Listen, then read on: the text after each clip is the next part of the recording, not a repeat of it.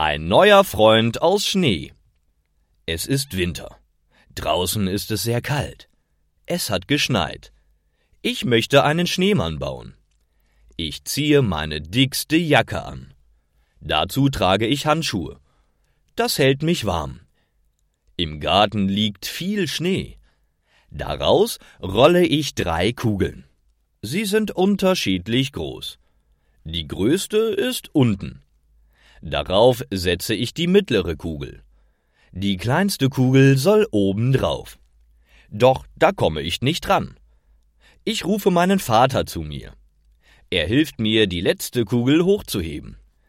Jetzt braucht mein Schneemann noch Augen.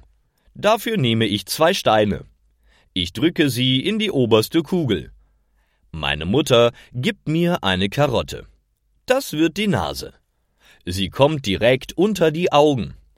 Zwei Äste werden die Arme. Ich stecke sie in die mittlere Kugel. Dann lege ich meinen Schal um den Schneemann.